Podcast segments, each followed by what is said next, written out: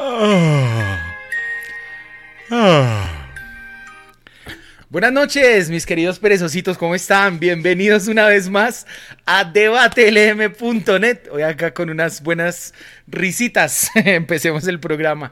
Un empate, la verdad, bastante aburrido, un partido bastante soso, donde no hubo grandes llegadas en ninguno de los dos arcos. Termina el partido entonces 0 a 0 la visita de Millonarios a el Atlético Bucaramanga, allí pues en la cancha de el equipo bumangués. Eh, Millonarios creo que no encontró los caminos hoy, sobre todo en el primer tiempo, un primer tiempo muy apagado donde no se acercó al arco más allá de aquel rebote, de aquella vueltica que tuvo ahí Daniel Ruiz dentro del área, le pegó eh, con su pierna hábil con la izquierda, abajo el portero Chaverra que hace un buen cambio de dirección tras el toque de su propio defensa, saca la pelota y ese fue el resumen, diría yo, de lo más importante para Millonarios en el primer tiempo de este partido. En el segundo, tal vez un poco más de movilidad, un poco más eh, de elaboración, sobre todo después de la entrada de guerra, que me parece que entró bien al partido, pero sin embargo Millonarios no tuvo tampoco la opción, eh, ninguna opción realmente clara, más allá de aquella pared eh, traspase filtrado de Steven Vega, la pared se la hace Diego Erazo dentro del área a Edgar Guerra, que pues intenta impactar ahí de izquierda y la pelota se va muy abierta por el palo de la mano derecha del arquero Chaverra. Ese, diría yo, es el resumen. Seguridad en el arco, eso sí. Eh, Montero creo que no tuvo grandes sobresaltos en su propia puerta, más allá de pronto de esa jugada inicial en los tres minutos del partido, donde pues Millonarios salió tal vez muy pasivo, muy tranquilo a jugar a otro ritmo diferente al que le propuso Bucaramanga en ese inicio de juego y consiguió pues Bucaramanga un gol anulado, eh, un gol en fuera de lugar, muy milimétrico el fuera de lugar, pero había fuera de lugar eh, y pues ese fue como el mayor sobresalto en el arco de Álvaro Montero. De resto, yo creo que un partido con poco análisis, poco, pocas acciones realmente importantes el día de hoy. Eh, así que bueno, vamos a hablar de esto y demás el debut de Sosa, ustedes como lo vieron, segundo partido de Larry Vázquez. Hoy estuvo Andrés Murillo como titular, tras, digamos, la baja de Juan Pablo Vargas por su convocatoria a la selección de Costa Rica, que será pues extendida por los próximos dos partidos todavía. Así que seguiremos viendo esta pareja de centrales. Eh, y en ese sentido estaremos entonces debatiendo, dialogando de lo que fue el partido de hoy. Ya le doy entonces a ustedes eh, los saludos. Ya nos saluda por acá Vivi González. Nos... Em, saluda por acá, a ver quién más, desde dónde nos saludan, desde Putumayo, nos saluda el amigo Germán, un saludo muy especial para él. Eh, nos dice por acá Juan David, a Millonarios le costó superar ese bloque bajo del rival. Eh, dice por acá Luis Concha, solo buscando centros. Edgar eh, Guerrero, regular, regular, tirando a mal. Orlando, mal la creación del equipo. Silva perdido, Ruiz le dieron la 10 y se apagó. Perlaza ni se diga. Mejor guerra que Gómez. Nos saludan desde Popayán. Nos saluda por acá Pipe Flores. nos saluda Jairo Duque desde Jumbo en el Valle. Y bueno, tenemos ahí bastantes comentarios en este momento. Bienvenidos una vez más a debatelm.net con todas sus opiniones ahí en nuestros eh, chats, tanto de YouTube, Facebook y Twitch. Están ahí disponibles para que ustedes nos envíen sus saludos. Nos saludan por acá desde los Estados Unidos, desde Colorado y desde Palm Beach en la Florida. Eh, flojo y aburrido el partido, muy flojos todos, pero sumando. Yo creo que eso tal vez sea lo más importante y lo de rescatar en el partido de hoy. Le doy la bienvenida a mi compañero de set, a director de losmillonarios.net, Luis Martínez. Luchito, ¿qué más? ¿Bien o no, papá? Eh, buenas noches, Pisa. Eh, yo sí quiero darle un aplauso y una felicitación a las casi 400 personas que nos están viendo en este momento. Yo estaría acostado con mi cobijita, con mis pantuflitas, con mi busito, listo para soñar y pensar en que el mejor delantero de Millonarios fue Álvaro Montero. Qué partido aburrido, malo, sin, sin, sin pasión, nada, absolutamente nada. Lo único bueno que me deja a mí es que creo que Gamero ya sabe que Gómez, segundo partido que pasa inadvertido y hoy Guerra dio un paso más para ser titular, creería yo. Sí, señor, sigue abierta esa disputa, esa lucha, esa pelea ahí por la banda derecha. Vimos hoy entonces, eh, ya hemos visto en el primer partido un, un, tiempo de Gómez, un tiempo de Rengifo, creo que Rengifo se sacó. En este segundo partido vemos un tiempo y un pedacito más de Gómez, una pequeña oportunidad para Guerra que entró bien como revulsivo. Creo que Guerra entonces empieza ahí a sumar puntos por esa banda derecha. Le doy la bienvenida a mi querido amigo y compañero Diego Parra. Bienvenido, Bu, ¿cómo está? ¿Cómo vamos? Nosotros acá empezando el, programa medio dormidos. Como, actívese, actívese. Como empiezan Millonarios los partidos, ¿no? Nos, nos arrancan los dos partidos con toda y nos hemos salvado de dos goles por, por la virtud de Montero y por un centímetro hoy del zapato del delantero de Bucaramanga que estaba adelantado.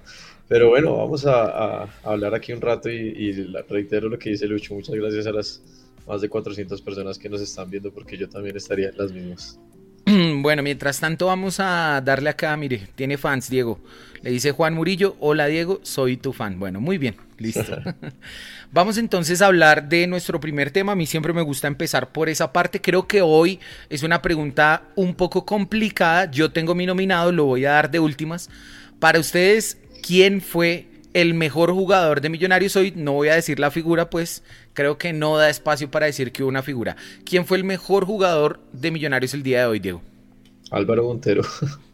Álvaro Montero. Sí, incluso, o sea, es que hay, hay un par de jugadas en las cuales sale con tanta seguridad que uno hace dos, tres meses eh, en esa misma jugada temblaba y pensaba que iba a pasar lo peor y muchas de las veces pasaba. Entonces, es, es chévere por lo menos sentir que, que todo el año y, y, medio que llevamos sufriendo con el arquero, eh, por lo menos ahora sí tenemos alguien que, que da mucha seguridad en el arco y que uno no tiene miedo cada vez que hay un balón por ahí rebotando en el área o algo así, porque sabe que él va a estar seguro ahí.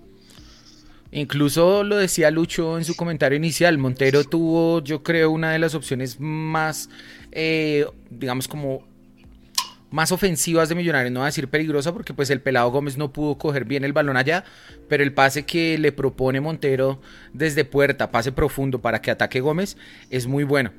Eh, Lucho, ¿quién le, ¿quién le pareció a usted el jugador más destacado de Millonarios o si le da para la figura? Eh, Montero, Montero, Montero. Eh, no sé si las pocas opciones de Bucaramanga hubieran sido goles con, con los otros arqueros, que tuvimos o que tenemos, pero estoy seguro que, pero con Montero uno está más tranquilo. Entonces, no, yo creo que Montero hoy fue la figura sin, sin haber hecho nada, ¿no? Un par de sacadas normales, tampoco fue ninguna que, que lo exigieran, pero bueno, eh, Montero y a mí me gustó mucho Larry Vázquez. ¿Le gustó lo de Larry Vázquez a usted? Bueno, está bien. Mi, mi opcionado, eh, estoy entre dos. Iba a decir a Montero, que fue el que ustedes dijeron, pero creo que me voy a ir con uno que acabo de ver por acá, que alguien lo menciona. Para mí, Bertel fue el jugador de Millonarios que mejor eh, disputó el partido hoy. Lo vi muy incisivo por esa banda izquierda, llegando a línea de fondo, intentando ganar la raya, intentando también meter buenos centros para crear opciones ahí ofensivas. Me parece que Bertel en ese sentido hizo un buen papel. Aquí Daniel Carreño también está de acuerdo conmigo. Entonces les pregunto a ustedes ahí que están en el chat, pues que nos sigan diciendo quién fue, em, quiénes fueron las figuras para ustedes. Nos dice por acá Andrés Santiago Lozano, más minutos para Jader, nos dice Jordi Espinosa, Ginás, nos dice por acá Iván Amaya, Montero y Bertel, dicen por acá Jason eh, Arrieta, dice que mejor entró Guerra. Eh, Felipe Flores dice, Jader entró bien, colaboró en defensa, se le ve actitud. Bueno, Em, dice acá Santi Acosta, intentando meter centros. Millón no mete un centro bueno, dicen. bueno, bien. Montero, Ginás, Bertel. Ginás muy seguro hoy, dicen por acá. Hoy no le disgustó acá Nico Lucas eh, Perlaza. Entonces, bueno, ahí tenemos varias de sus opiniones esta noche. A pesar de que tenemos un refuerzo, nuestro panel está corto porque nuestro querido amigo Raúl está haciendo una actividad académica eh, fuera de Bogotá y por tanto pues no tiene una buena conexión a internet, una conexión estable, no nos puede acompañar esta noche. Estamos a la espera de las declaraciones del profe Gamero en rueda de prensa, ya estoy acá pendiente para ver cuándo va a empezar el profe Gamero a hablar, cuando eh, se es visitante, se habla de primero. Entonces, pues esta noche, como Millonarios es el visitante en Bucaramanga, hablará el profe Gamero de primeras. Listo. Mientras tanto, entonces, bueno, ustedes ya mencionaron ahí a Montero, que tuvo pues esas, eh, esa, esa buena actuación en ese sentido. La primera jugada me quedó a mí la duda. ¿Ustedes creen que Montero no se tira porque ve que no llega o porque él cree que ya es un fuera de lugar inminente? ¿Ustedes qué creen ahí? No llega. No llega y por eso no se tira. Sí, pues es que el cabezazo es muy bueno, o sea... Pero es, suave. Muy fuerte. No, a mí me pareció fuerte. El, balón sale con, o sea, con una trayectoria que no da para, o sea, no, los reflejos no dan. De pronto Wilker hubiera reaccionado, pero, pero es muy difícil, me parece. Es muy difícil porque está muy cerca, tal vez, de pronto. bueno. Es muy difícil reaccionar ahí. Y el fuera de lugar, hermano, hoy tuvimos suerte. Sí. Otro árbitro podía validar el gol. O sea, hoy fue, hermano, el bar jugó a favor de nosotros. Yo lo vi por la línea, porque antes de que trazaran la línea, en todas las repeticiones lo veía habilitado. Yo lo vi, yo vi gol. La verdad, yo vi gol. No, yo sí, yo, yo vi el fuera. Yo escribí antes de la definición del bar, yo dije, creo que Ginás alcanza a dar el saltico hacia atrás para que no haya fuera de lugar, pero casi que el pie lo traiciona ahí em, en, esa, en esa jugada. Bueno, bien, eso era como, yo creo que es como lo único. hermano. Estoy que, duermo. Sí, a las 6 de la mañana, hijo de madre, y estoy mamado. y aparte ese partido estuvo, estuvo flojito, estuvo flojito. somnoliente, somnífero. Sí, bueno, ustedes dicen... Eh, no haya rueda de prensa. ¿Qué fue lo que le falló hoy a Millonarios? ¿Qué le falló hoy a Millonarios en ese inicio de juego, en esos primeros 5 minutos, 15 minutos, donde estaba como Bucaramanga un poco más metido en el partido, más montado que Millonarios? No sé, ¿ustedes qué opinan eh, acerca de ese inicio de Millonarios? ¿Se, vio sorprendido o Millonarios? ¿Qué pasó ahí? ¿Qué, qué piensan ustedes? No, yo creo que, y es un problema que hemos visto en los dos partidos que hemos jugado este torneo, es nos ponen a facturar en los primeros tres minutos. Y eso es falta de concentración, absolutamente falta de concentración. Entonces yo, creo, que, eso, este equipo... eso lo debe trabajar, perdón, Pisa, eso lo debe trabajar Gamero. Porque a usted no le puede pasar que en los dos primeros partidos que hemos jugado nos hayan hecho dos goles.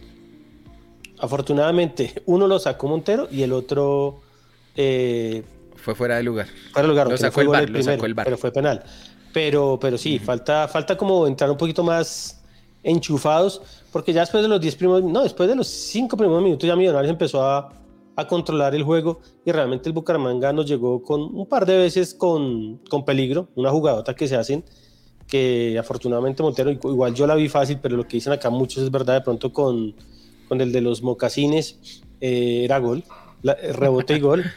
Pero, pero no. Sí, esa pelota que va arriba y que sale con una seguridad Montero. No, no, no. no. mire que la única que tuvo Sherman fue porque le estaba colocando la barrera. O si no, seguramente él. La que pegó en el palo. La que pegó en el palo. Pero no, no, realmente Millonarios solo los primeros cinco minutos del primer tiempo y los diez primeros minutos del segundo tiempo, o quince, tuvo ahí como un poquito de, dudas, pero lo demás lo, lo manejó tranquilamente. Ahora, si Maca no está en su plenitud, se nos está complicando y se nos va a complicar. Sí, hoy, hoy Maca estuvo flojo, pero pues en mi opinión estuvo flojo, pero ya hablaremos del tema. Diego, ¿usted cómo, cómo sintió a Millonarios en ese inicio del partido? ¿Qué cree que pasó ahí? Porque otra vez en esos primeros minutos de juego nos ponen una opción pues muy clara. Sí, es que justo yo mando un saludo a, a mi amigo Juan Sebastián Murillo que hablábamos apenas empezó el partido, que lo mismo pasó en Pasto, o sea, es como que Millonarios empieza a un ritmo diferente al, del local, como medio dormido, y el local en, en, esa primera jugada que está generando nos está cogiendo mal parados. Y se ¿Tenemos a Gamero? Listo, vamos. Buenas noches. Nos acompaña el profesor Alberto Gamero, Andrés Ginas. Vamos con Armando Araque de Win. Hola, profe, ¿qué tal? Buenas noches. Igual para Andrés. Bueno, profe, eh, ¿qué fue lo que más le dificultó el Bucaramanga en este, en este partido? Y para y para Andrés Ginás, eh, ¿por qué no pudieron encontrar o, por qué no pudieron encontrar más opciones de gol para poderse llevar esos, esos tres puntos? ¿Qué, qué fue eh, lo más complicado ante este Bucaramanga? Buenas noches, que para ti para todos los televidentes. Bueno, yo, esa es la, la, la visión que tengo del partido. a mi modo de ver, no, no jugamos buen partido. Nos fuimos claros en muchas cosas.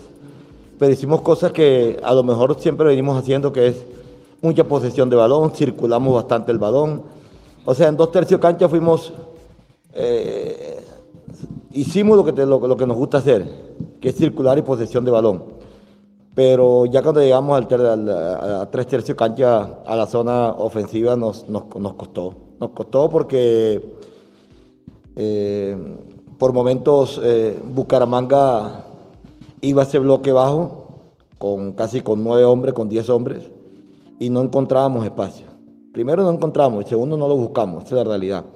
Pero me parece que son esos partidos donde uno dice, si no puedes ganar, empátalo. Eso siempre piensa uno. Y nosotros hoy siempre los cambios que hicimos, lo hicimos en pos de, buscar el resultado, de ganar el partido. Y no lo hicimos. Me parece que enfrentamos también un rival que jugó bien hoy también. Hoy jugó y jugaron bien a pesar de que, de que nosotros por momentos le tuvimos el balón, ellos también hicieron por momentos posesión, fútbol rápido, y nosotros nos defendimos bien. Primer tiempo creo que fue la jugada del gol que anularon, y nosotros un remate de Ruiz.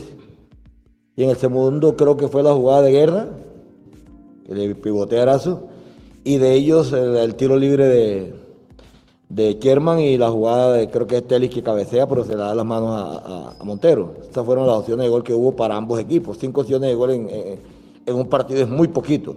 Entonces tenemos que buscar y mejorar el, frente de ataque, la, parte ofensiva y, y, eso nosotros tenemos que tenerlo claro. ¿Cuál era la pregunta para mí? Armando. Andrés, eh, ¿por qué les costó tanto llegar precisamente al arco de de Bucaramanga.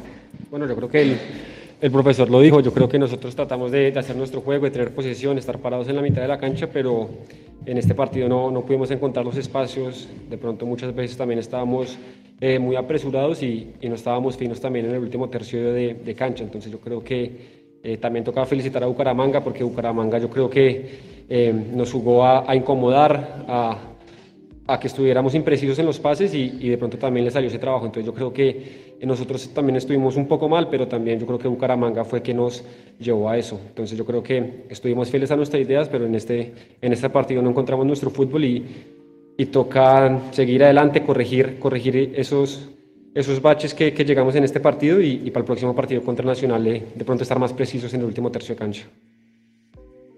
Continuamos con Mundomillos, Luis Gabriel Jiménez. Profe Gamero Andrés, muy buenas noches. Estamos en vivo para nuestro tercer tiempo en todas nuestras plataformas. Profe, para usted, en la pasada rueda de prensa en Pasto, usted le decía a los colegas de allá que la generación de, acciones de gol era algo que tenía que trabajarse. Y ahora usted nos está diciendo que la generación de juego pasó por su ausencia, que solo hubo cinco opciones en, entre los dos equipos. A Millonarios le costó llegar al arco de Chaverra, ¿Qué tanto fue virtud del Bucaramanga y qué tanto fue falla de nuestro esquema a la hora de atacar al, equipo eh, local? Y para Andrés, como líder de la defensa, sentí yo que hubo pasajes en los que las malas entregas dominaron esa salida de, millonarios.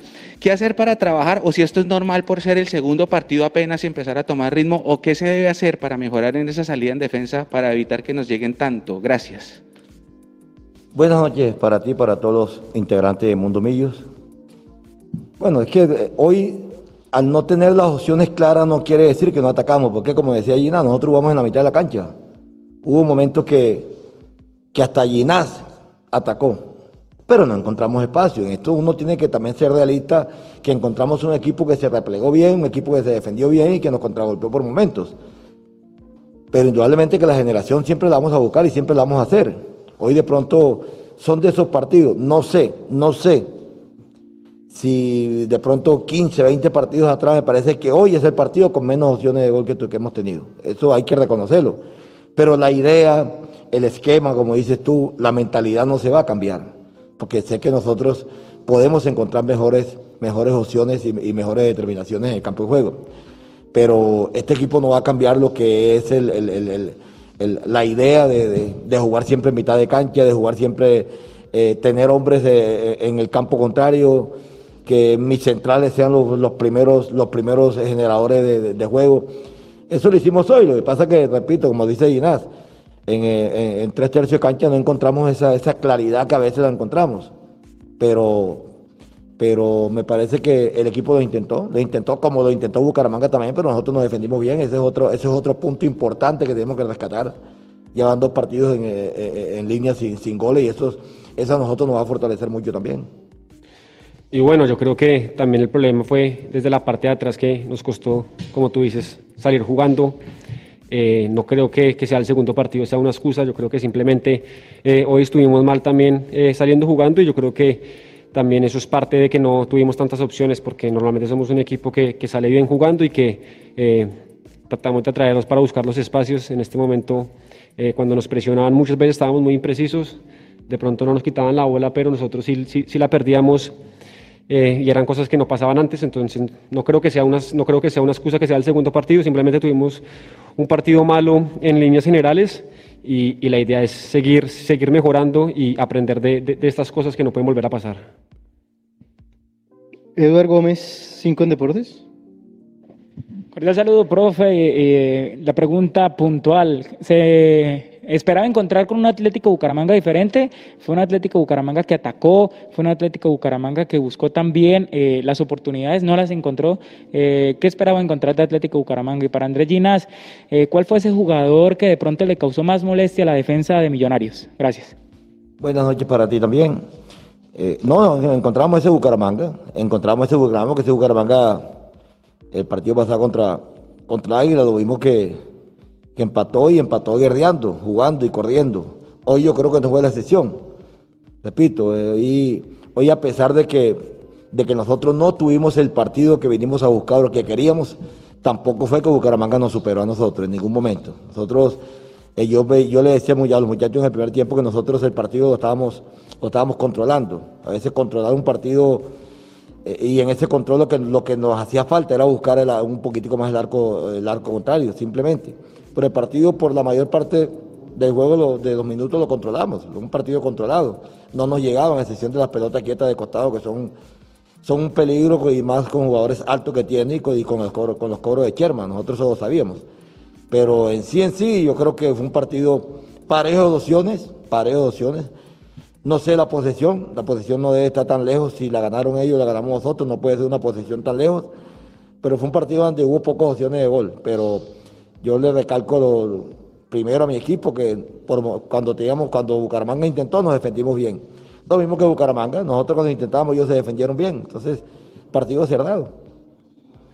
Bueno, yo creo que la parte de arriba de Bucaramanga, yo creo que todos jugaron un gran partido. De pronto Sherman era el que el que más incómodo nos ponía porque se metía en zonas que era muy difícil para nosotros quebrar, o en el que de pronto nos estábamos comunicando bien, él recibía solo, entonces yo siento que Sherman es ese jugador diferente que, que tiene Bucaramanga y que de pronto fue el que más, más problemas nos causó a nosotros. Alan Pineda de Babel. Para el profesor Alberto Gamero, con las buenas noches, profe. En la previa, tácticamente, que analizaron de Atlético Bucaramanga? ¿Siente que el plan se desarrolló como usted quería? Y para Andrés Ginas, ¿se van satisfechos con el punto o siente que de pronto les faltó un poquito para de pronto buscar el triunfo? Gracias. Buenas noches para ti. Sí, yo, yo creo que lo de Bucaramanga nosotros sabíamos, un equipo que te juega muy frontal, un equipo que te mete jugadores a, las espaldas de, la línea contraria, un equipo que tira mucho centro y hoy pasó eso. Hoy pues nosotros, afortunadamente, repito, de pronto nos equivocamos en la, jugada de gol que la anularon, porque estaba adelantado. Pero el resto creo que controlamos bien el partido. Es un equipo que, que te pelea rebote, que el arquero juega directo, que Sherman lanza y pelea rebote y están cerquita del arco. Están muy, muy, muy, muy cerquita de esa zona 14, a la que llaman la zona 14 para rematar. Y yo creo que hoy nosotros cuidamos todo eso. Cuidamos todo porque en media distancia no tuvieron. Este es un equipo que en media distancia también no tuvieron. Repito, hoy lo que nos faltó a nosotros es un poquitico más de claridad para atacar. Eso fue lo que nos faltó. Porque defensivamente creo que nos defendimos bien pero ofensivamente me parece que nos faltó un poquitico más de claridad, un poquitico más de tranquilidad y un poquitico más de decisión a la hora de atacar. Pero, pero ese era, yo creo que ese era el Bucaramanga que nosotros encontramos. Y bueno, yo creo que nosotros en, en todas las canchas salimos a ganar. La idea acá también era, era sumar los tres puntos, pero como dice el profesor, si no se puede ganar, toca empatar. Y, y bueno, yo creo que el partido se vio así. Salimos a, a ganar, no se dio y hoy nos tocó, nos tocó empatar. Eh, de pronto estaríamos más felices o más satisfechos si, si nos vamos con los tres puntos, pero, pero bueno, yo creo que un punto de visitante también es algo importante. Gracias, profesor. Gracias, Andrés. Gracias, Laura Bucaramanga. Gracias. Bueno, termina entonces de esa forma la rueda de prensa del profe Alberto Gamero. Nos deja saber ahí pues que en su concepto inicial no jugamos un buen partido. Eh, si no puedes ganar empata, lo dice él. Nos defendimos bien, hay que mejorar la parte ofensiva, sobre todo en ese último tercio. Y no se encontraron los espacios para poder marcar una diferencia, eh, digamos, ya en el marcador eh, frente pues al rival de esta noche. Hablemos entonces ahora sí de la zona defensiva, compañeros. Estábamos hablando em, de ahí, de ese tema. ¿Cómo vieron ustedes hoy, eh, pues digamos, a Murillo haciendo el reemplazo de Juan Pablo Vargas? ¿Y cómo vieron ustedes a uno de los que hemos discutido en partidos pasados, eh, o en el partido pasado al menos, eh, Elvis Perlaza? ¿Cómo lo vieron ahí? Yo creo que es que lo que pasa es que Murillo tiene talento y tiene buena fundamentación, pero lo vi un poco nervioso que si fuera un jugador que no fuera tan bueno como yo considero que es él, tal vez hubieran sido errores que nos costaban un poco más. Pero sí hubo, tal vez por la embarrada que hizo contra, contra el América, eh, que igual creo que recibió mucho respaldo por parte de los hinchas, tal vez está un poquito inseguro o, o no se ve tan bien como lo habíamos visto antes pero igual lo que digo, el, el man es muy bueno y tiene mucha, eh, un, buen talento y, y, no, no, no pasa a peores. Y Perlaza sí es que hace extrañar mucho a Román, o sea, hace rogar que, que lo de Román se resuelva esta semana, que como ayer Mauro en el programa nos dejó ahí el dato que no pasa esta semana, pues esperemos que el sábado contra, contra Nacional contemos con, con Román en el partido, porque sí me hace extrañar muchísimo muchísimo a Román. Y eso que últimamente no hemos visto actuaciones espectaculares de Román. Pero, pero Perlaza sí hace que, que se extrañe Román. Bueno, bien, leamos ahí un par de comentarios. Dice acá Gilberto Fuentes, Ginas bien, Murillo sin distancia, Bertel bien, Perlaza no más, dice él. Eh, Felipe Rodríguez acá le da duro a, Perlaza, le dice que terrible. Juan Durán, creo que Perlaza, ya leemos ese, perdón, creo que Perlaza estuvo tan, tan anulado que lo hizo ver mal. Nos escribe Mario Nigrinis desde Hong Kong.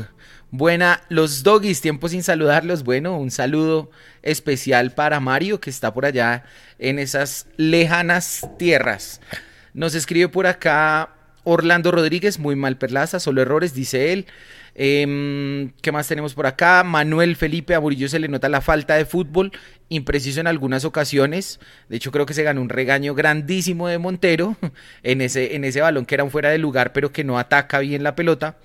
Y dice Manuel que Perlaza en ataque no mete un buen centro y a veces se queda volviendo. Lucho, ¿usted cómo vio a la línea defensiva, en especial pues estos dos jugadores que estaban, eh, Murillo entrando hoy y Perlaza, pues uno de los que han sido discutidos?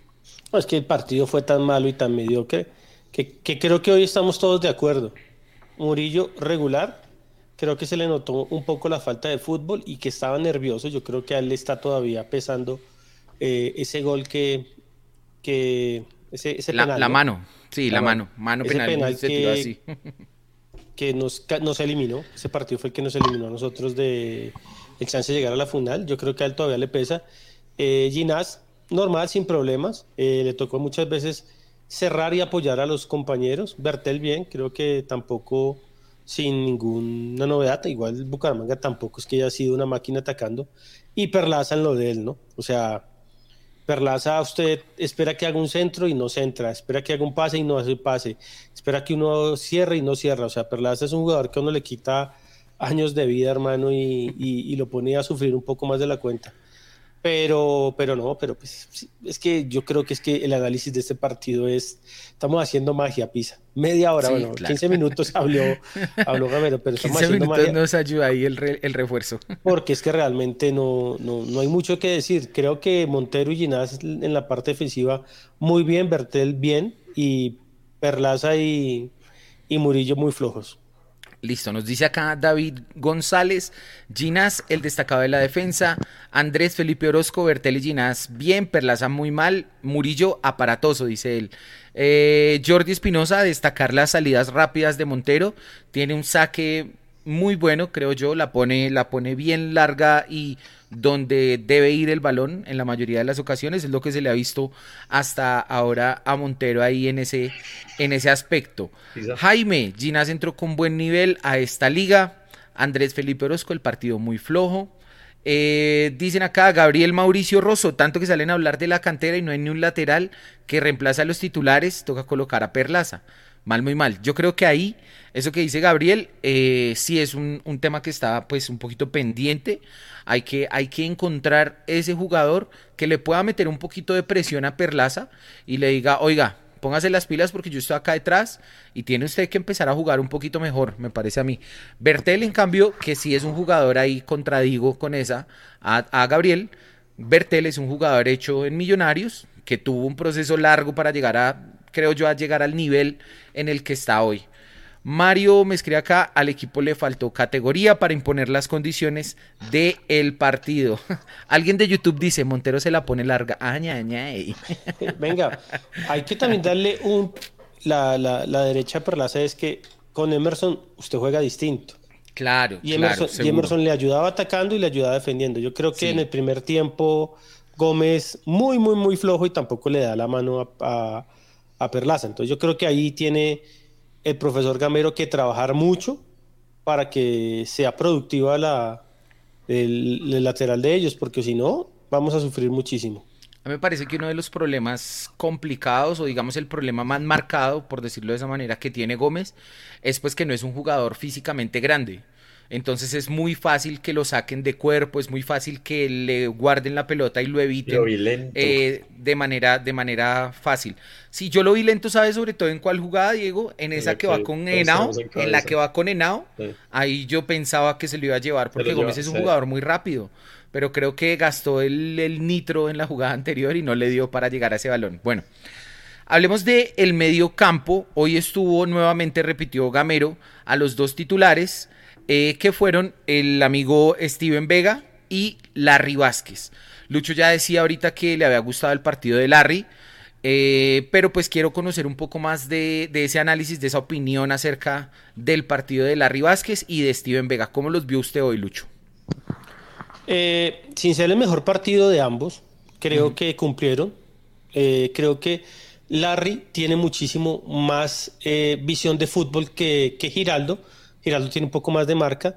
Todavía se le nota un poco pesado a Larry, pero creo que hoy lo vi haciendo pases y lo vi, aunque el equipo muchas veces, por su lentitud y por su, digamos, pasividad, tuvo que, hizo muchos pases atrás, cosa que debería estar prohibida en el fútbol.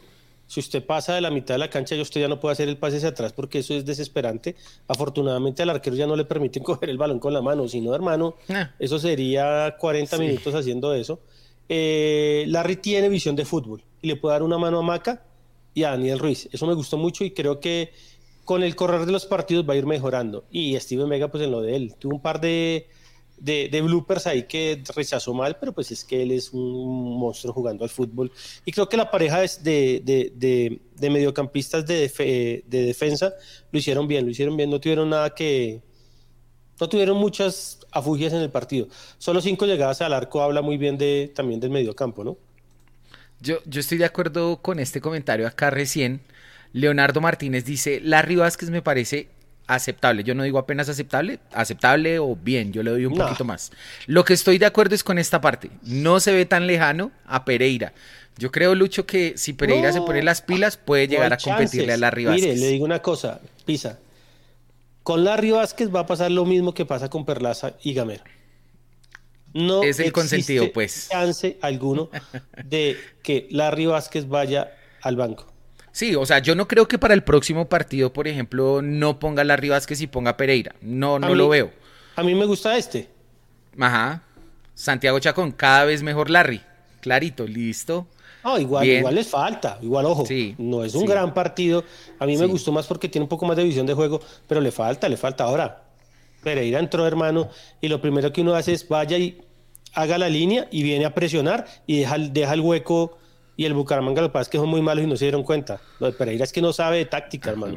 Pero bueno, es que eso, quiero... fue, eso fue lo que a mí más me gustó hoy del partido de, de Vega y, y, de Larry, que entre lo malo, porque el nivel de Vega es excelente y cuando juega como hoy, que se ve un poco, por pasajes del partido se pierde.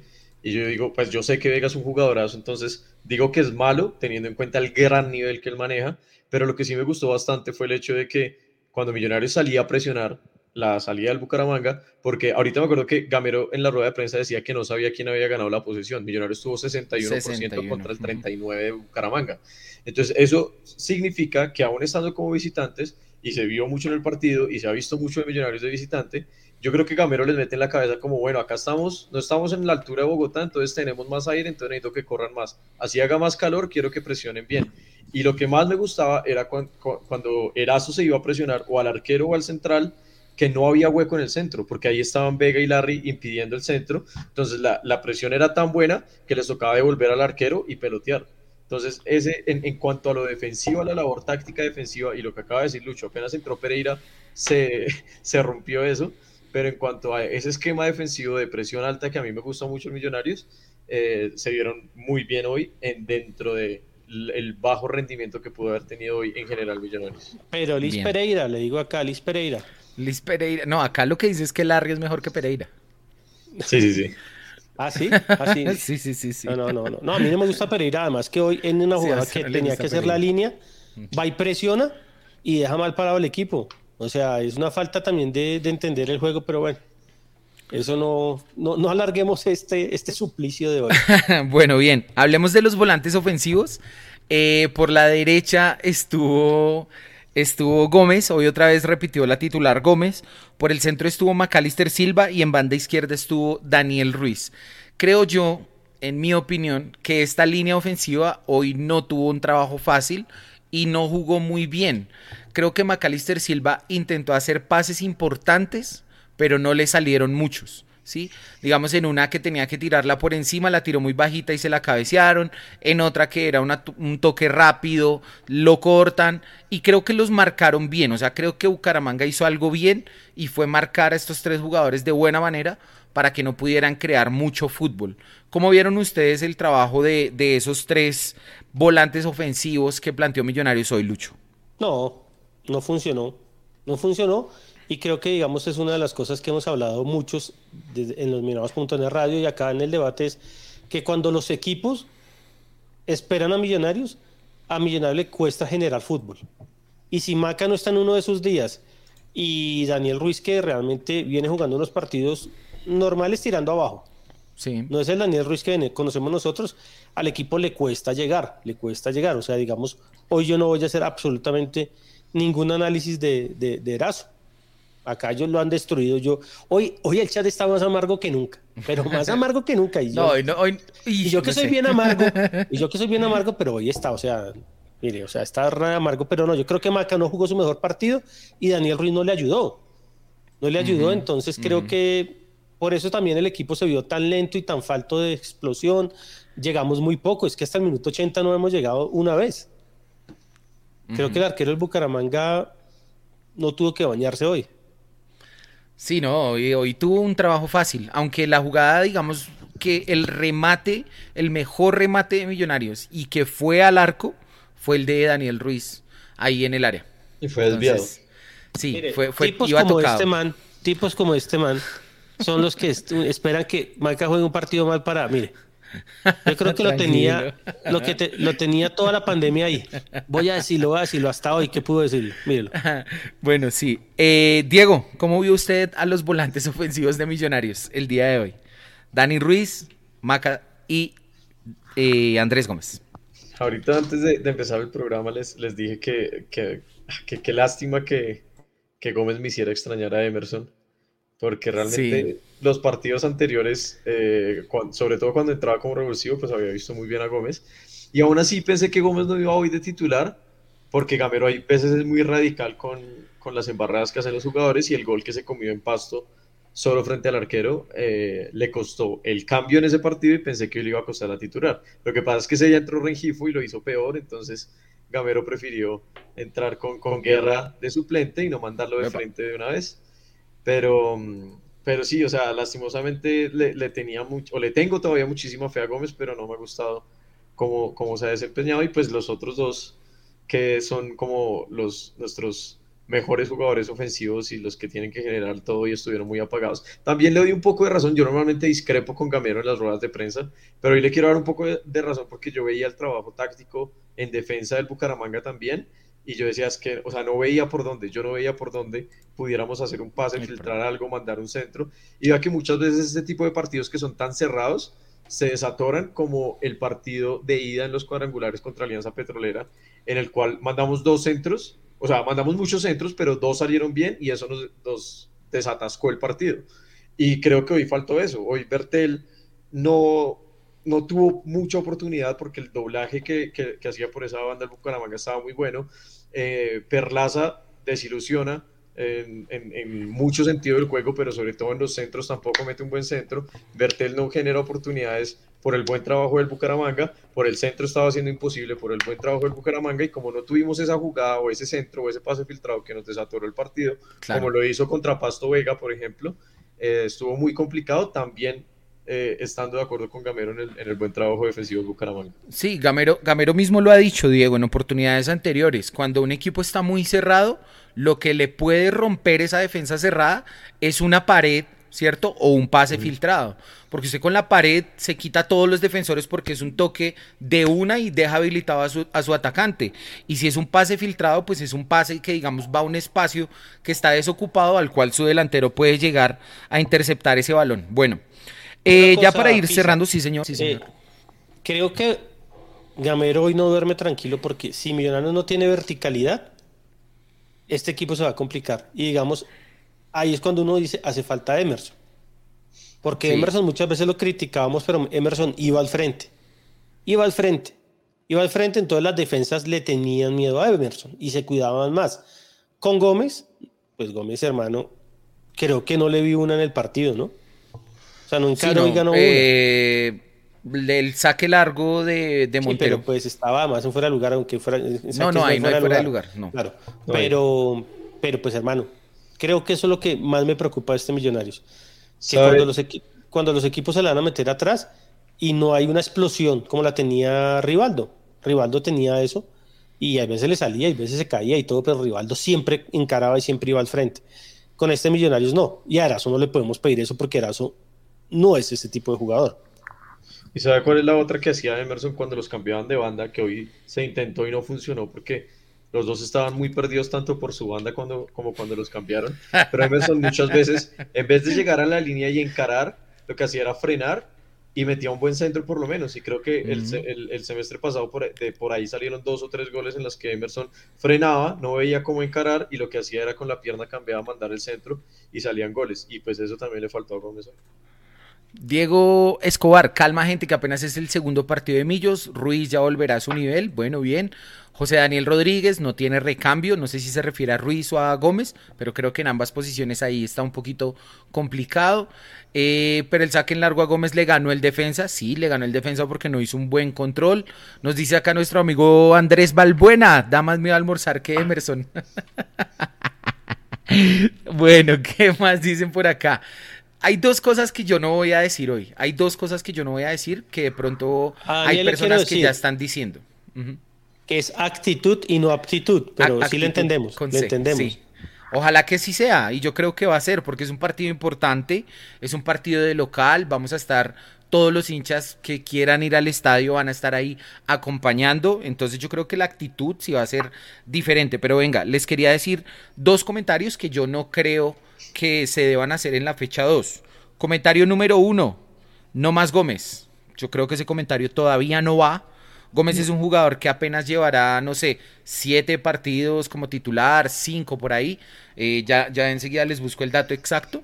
Em, eso por un lado. Y por otro lado, otra que no voy a decir eh, o que no apoyo que digan es que a Daniel Ruiz le pesó la 10. Yo creo que con dos partidos de Daniel Ruiz con la camiseta 10 de Millonarios no es, digamos, para sacar una conclusión tan pues tan diciente como esa. No sé ustedes qué piensan. De acuerdo. Ah, es que la gente está muy amarga, muy amarga, mire. Ah, dice acá que, a ver, eh, espérame, Carlos, Carlos Andrés Gómez, me dice acá que tiene nada más. Me dice que tiene nueve partidos Gómez, diez partidos con el de hoy. ¿El 11 Eh, digamos se refiere a Emerson? El 11 era. Emerson, sí. ¿Qué El quiere decir? El Pero 11 es era que- Emerson. No veo que comenten los mensajes de este chat. ¿Será que hay que pagar para que los lean? Tranquilo, Leopoldo. Hermano, Ahí ¿cuánto estamos jugó- leyendo ¿cuánto jugó comentarios Sosa? y comentarios. Ah, bueno. ¿Cuánto Listo. jugó Sosa, Pisa? Espere, espere. Ya vamos para Sosa. Hablemos de Erazo. Erazo, Ah, hoy, gustó. ¿cómo vieron a mí me Erazo? gustó. A mí me gustó. Ahora, ¿se comió algún gol? ¿Alguna clara? No, para mí no, pero sí hizo una cosa que a mí, digamos, me parece que puede hacer mejor. Y ¿Qué es, es? que no se conectó al circuito de juego. Estuvo un poquito aislado, un poquito alejado. Yo entiendo que él es un delantero de diagonales cortas, de chocar a los centrales, de ganar en esa zona. Pero este Millonarios a veces cuando no puede llevarle la pelota ya tan adelante, creo que sí es importante que el jugador baje un poquito e intente meterse ahí. Yo creo que por momentos lo intentó hacer, pero por momentos lo vi muy aislado. Pero le, le- le va a tocar aprender, pero creo que así aprenda, no va a ser la mejor versión de Erazo. Yo creo que Erazo, el Erazo que creemos nosotros que le puede ayudar más a Millonarios, es el Erazo que está en el área. En el área. Sí, digamos, sí. digamos, hoy tuvo un par que la aguantó y se la dio a Bertel y Bertel le pegó mal. Y, A Guerra. A, A Guerra, Guerra. eso, a Guerra, a Guerra, perdón. Entonces creo que es la mejor versión que le podemos buscar a él, obviamente. Y en la pues, otra le limpió un poquito ahí el área en esa vuelta de Daniel Ruiz que, que le pega con izquierda. Creo que también hizo ahí un trabajo como de estar en el área e incomodar un poquito a los defensas. Claro, ahora voy a repetir algo que repetía en el. Cuando no existía debate, pero existía los minutos de radio que teníamos la, la temporada 15. Ovelar no hacía goles porque no le llegaba el balón. Y Ovelar es mucho más jugador que Erazo, en todo sentido. Sí. Entonces necesitamos que a Erazo le lleguen los balones en el área para que el hombre tenga el chance de, de, de ser un killer. Si no, le va a costar muchísimo a este equipo. Y le va a costar mucho a él hacer goles. Le han puesto un mano a mano y lo metió. Son datos que hay que dar. Sí. Sí. Lo que dice acá Vivi, con los centros de Perlaza, que se le puede pedir a, Sí. a Erazo. Hoy la figura, o sea, Hubo una de Bertel, ¿se acuerda la de Bertel que donde el arquero del Bucaramanga no la manote? sí, buenísima. Llegaba, Sí. Y llegaba Perlaza solo por detrás. Mm. Y, ahí fíjese, y fíjese que en ese movimiento Erazo se va hacia adelante buscando el balón y se lleva a los dos centrales y llega por detrás Perlaza solo, pero el arquero alcanza a manotearla. Yo creo que hoy con los centros eh, que hizo Millonarios, eh, alguna gente de la NBA se alcanzó a ilusionar porque Chaverra bien arriba, todo lo bajó perfecto el, el- el portero del Bucaramanga. Bueno, hablemos ahora sí rivales- de los... arqueros rivales siempre se vuelven Oliver Kahn cuando Pero pues si nosotros les damos la ventaja haciendo centros flojos, Mm. mal ahí. Bueno, hablemos de los cambios. Ya hablamos de Gómez. Hablemos entonces de Jader Valencia, que fue el otro que entró ahí por la banda izquierda, eh, por Daniel Ruiz. Y hablemos de eh, Márquez y hablemos del amigo Sosa. Hablemos de los tres en conjunto eh, y vamos terminando entonces el programa de hoy. Diego, ¿cómo vio usted la entrada de esos tres jugadores? Jader, Sosa, eh, perdón, Jader Márquez y Sosa. Pues Jader entró con más tiempo, tuvo más o menos 20 minutos de juego y, y no hizo, o sea, no se notó mucho la diferencia con lo que estaba haciendo Daniel. Para mí fue como que intentó correr más, intentó buscar más y como que tal vez genera un poco más, pero no fue mucha la diferencia y no fue tan, eh, tan el amuleto, tan el cambio importante, tan revulsivo como, como se esperaría de Jader. Em, igual no me parece que lo haya hecho mal. Eh, Márquez tuvo nueve minutos en que no lo vi. Yo no vi a Márquez, solo hizo una falta y no lo vi más. Pero digamos que también, eh, siendo un poco abogado del diablo, pues no, no le generaron absolutamente nada a, a Márquez como para que uno dijera que, que apareció ahí. ¿sí? Y, y es que Sosa entró a jugar pues, los últimos tres minutos más la adición, que fueron cuatro, eh, seis o siete minutos. Entonces, yo lo vi, yo, o sea, para lo poco que lo vi, que no me parece suficiente para juzgarlo, lo vi mal y no me gustó, pero es muy poco para juzgarlo. Entonces no creo que merezca mucho análisis lo de Sosa. En dos o tres balones que tuvo, perdió una importantísima que casi nos cogen en contragolpe, eh, pero, pero me parece muy poco tiempo para juzgar lo que hizo Sosa ahorita. Lo que dice acá Martín es verdad. Poner a Jader que mide 1.92 es entrar. Ahora, Jader tampoco es que sea un gran cabeceador, ¿no? Pisa está silenciado. Pisa se mutió solo. Ah, sí, perdón, estaba diciendo que tampoco Jader es que sea un gran cabeceador y, y sí, hoy entró como extremo izquierdo, no entró como segundo delantero. El profe Gamero no varió no varió ahí nada, sino nada. que vino por la izquierda a meter centros y a ganar la banda. Ahí no lo metió como segundo delantero para nada. Eh, Lucho Ochoa acá nos pone a los caballitos y caritas llorando. Creo que el caballo lo puso hoy a llorar de emoción. Wilmer Triana, Jader entró con actitud y bien posicionado. Ese pase de Maca entre líneas casi llega a gol. Jader, buena actitud, dice eh, Vivi González, perdón. González Contreras. Márquez en la de siempre, esperando un penal, un rebote. Yo siento, yo lo siento, muchachos, pero ese no es un recambio, dice Davy. Oscar Alejandro, Jader no jugó mal, Gamero debe darle más minutos. Javier García, Jader la luchó más y regresó a apoyar en defensa en todas las jugadas. ¿Qué más nos dicen por acá? Eh, Jader, si hay algo que no negocia, es la actitud. Bueno, bien. Pero, Diego, no me habló de Sosa. Sí, sí, dije que no merece análisis. No me- merece o sea, análisis lo de Sosa. O sea, dije, dije que, que tuvo un par Perdón, de no, no que me preocuparon, que me preocuparon y que perdió un balón que casi nos cuesta, pero que jugó, entró al minuto 87, entonces es muy poco tiempo para juzgarlo. Bueno, bien, listo. Minuto 87, poco tiempo para Sosa. Eh, Lucho, ¿usted cómo vio a los cambios, en especial a Sosa? No, los cambios no sirvieron para nada. El equipo no cambió. Y no, Sosa nada. O sea, es que Sosa puede haber pisado el balón en tres minutos y no podemos hacer un análisis absolutamente de nada. En tres minutos. De O sea, el que haga un análisis en tres como minutos. ocho minutos. Sí, es un amargo. Es un amargo. O sea, no, es que no. O sea, hay que darle un partido completo y, y verlo. Uno también, pero pues hermano, en tres minutos, en ocho minutos, en diez minutos, ya decir que es un CEO, que Mojica es más que todo, no, no, no. No, tranquilidad, señores, tranquilidad. Sí, tranquilidad, tranquilidad. Sí, estamos re, re densos. Al comienzo ayudó. del programa, al comienzo del programa hay un comentario que me hizo reír que decía como Sosa no es nada y todo lo que lloraron para traerlo. Sí, tranquilidad con Sosa. Dice acá Manuel, eh, Manuel Felipe. Sosa no se puede calificar. ¿Para Sí. hacer cambios al minuto 87? Ustedes saben que Gamero siempre hace ese cambio ahí al final. Fabi Sierra dice. Ahora, una cosa que era que yo, que yo la pensé, dije, entran estos manes y perdemos, y la cruz de marihuana. Oiga, pero terminemos rápido que van a repetir Millonarios Bucaramanga y no me lo quiero perder. No, Listo, hágale. Diego, despídase entonces. Ya vamos terminando No, no, no, el programa de hoy. ¿Quién va a ver eso? fíjate. ¿Quién va a ver eso? No, pues para la gente, la gente que tiene, la gente que tiene insomnio, Dieguito. Hoy, hoy, hoy hay gente con insomnio que tiene, que tenga ahí un poquito de sueño. Dice, nos pregunta acá Viviana Encapié, ¿ustedes vieron a Sosa pasado de kilos? yo, es que yo ni me di cuenta de eso. Yo la verdad tampoco alcancé a verlo a tal detalle para decir, sí, lo vi pasado de kilos, no, no lo vi pasado de kilos. Ojos de mujer. Que yo lo vi un poquito enredado con el balón, sí, pero, pero, pero pues es cuestión de verlo más, a ver qué. A Santi, un papelón. Un papelón. un papelón que haya votado usted. Y votó la, La cédula. cédula. qué belleza, qué belleza de muchacho. Se me escribió todo preocupado. Marica, perdí la cédula porque su amigo Lucho estaba haciendo fila para recargar 50 bonos. Digo yo, es que les pedí la cédula y Bueno, bien. 20 minutos. Lo que pasa es que me demoré porque tenía que cambiar unos puestos, pero realmente duré 10 minutos comprando todos los abonos. Por primera Listo. vez. Impresionante. Bueno, formación para el próximo partido. No vamos a tener partido de, eh, perdón, programa de losmillonarios.net radio porque pues son los lunes. Así que hagamos acá la formación para el próximo partido que es contra Atlético Nacional.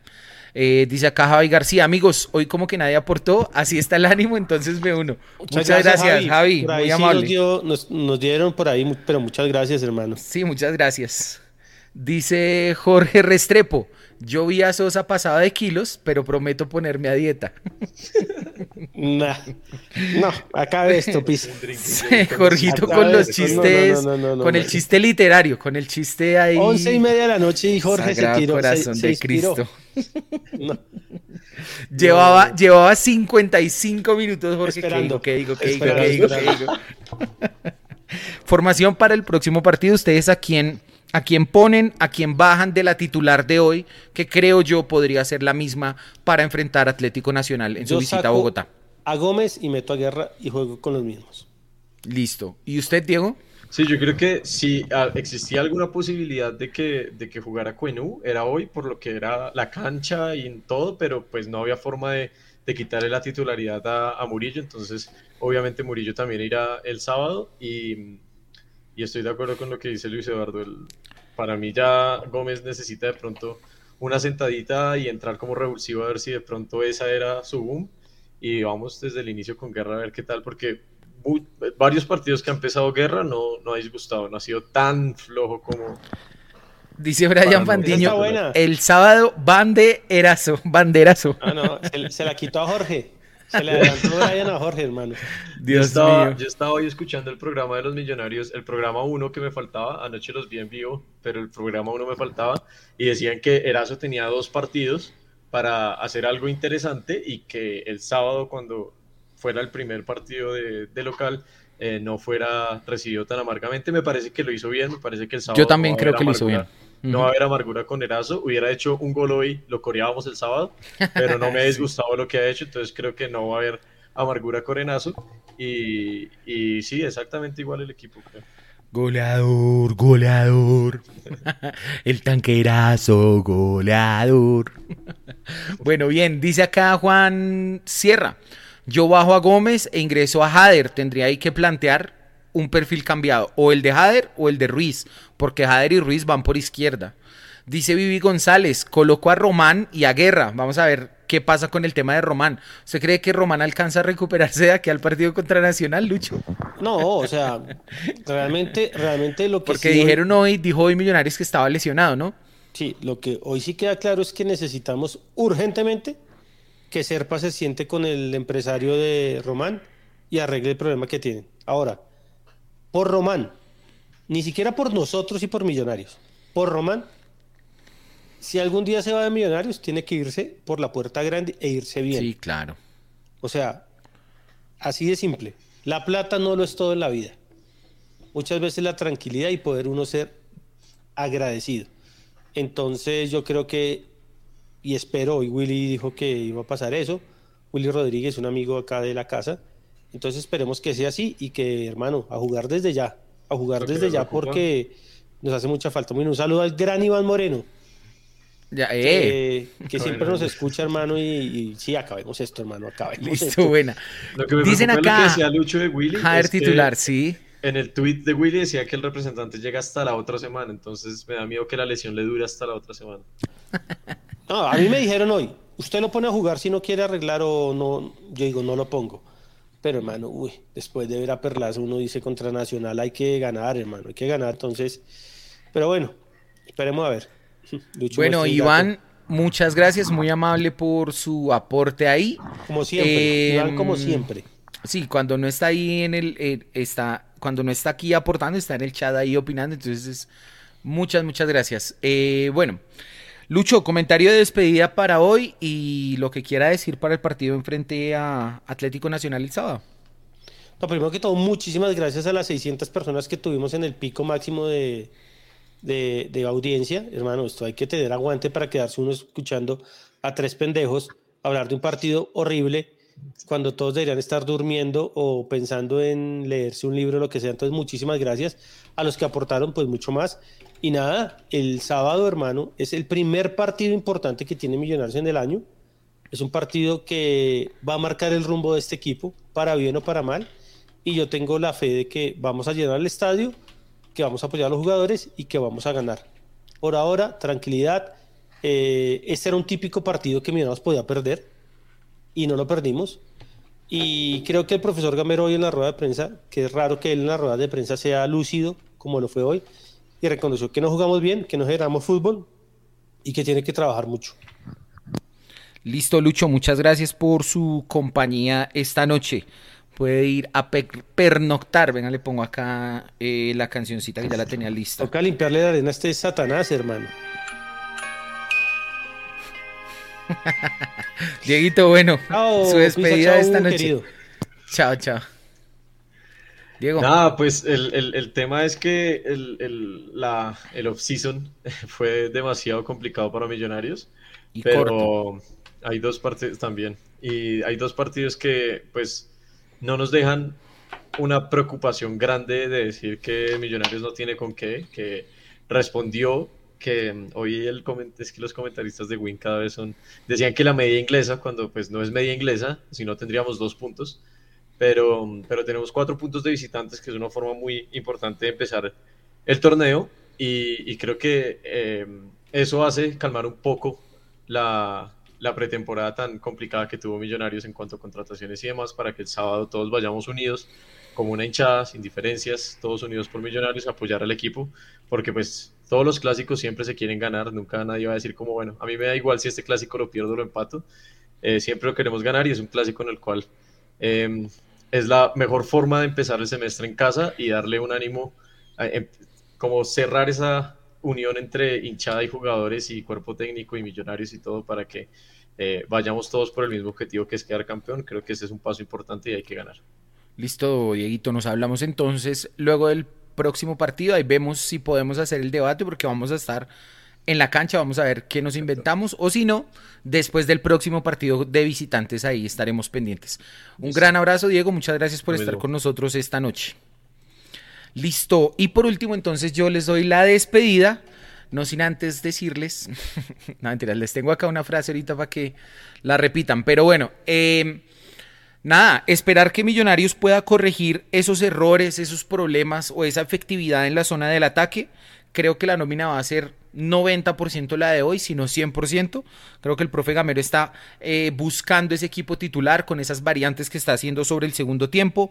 Veremos entonces eh, qué trae Nacional qué trae Nacional para visitarnos acá en Bogotá para, para ese partido importante del día sábado y de esa manera estaremos entonces pues enfrentando a uno de nuestros rivales más importantes en la liga profesional eh, colombiana. A todos ustedes que estuvieron ahí con nosotros, les quiero dar eh, un agradecimiento especial. El partido de hoy estuvo un poquito aburrido, no daba para tanta conversación, pero igual acá les cumplimos una horita ahí de charla con ustedes. Entonces, eh, les mando un abrazo, les agradezco mucho de nuevo y nos vemos en el próximo programa de debate o de los millonarios.net radio. Veremos qué nos podemos inventar eh, para el debate después del partido contra Nacional. A todos ustedes muchas gracias y un gran abrazo, que estén muy bien y que descansen. Chao, hasta la próxima.